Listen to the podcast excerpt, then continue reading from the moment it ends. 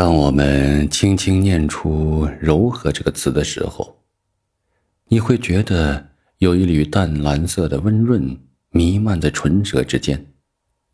有人追索柔和，以为那是速度和技巧的掌握。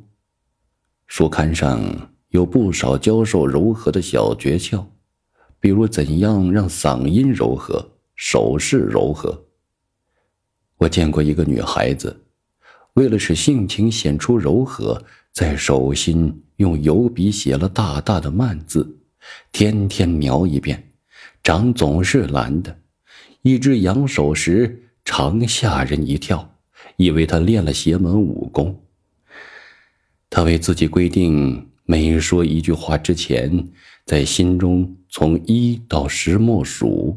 但他除了让人感到木讷和喜怒无常外，与柔和完全不搭界。一个人的心如若不柔和，所有对柔和外在形式的模仿和操练都是沙上楼阁。看看天空和海洋吧。当它们最美丽和最博大、最安宁和最清洁的时候，它们是柔和的。只有自己的心成长了。才会在不经意之间收获柔和。我们的声音柔和了，就更容易渗透到辽远的空间；我们的目光柔和了，就更轻灵地卷起心扉的窗纱；我们的面庞柔和了，就更流畅地传达温暖的诚意；我们的身体柔和了，就更准确地表明。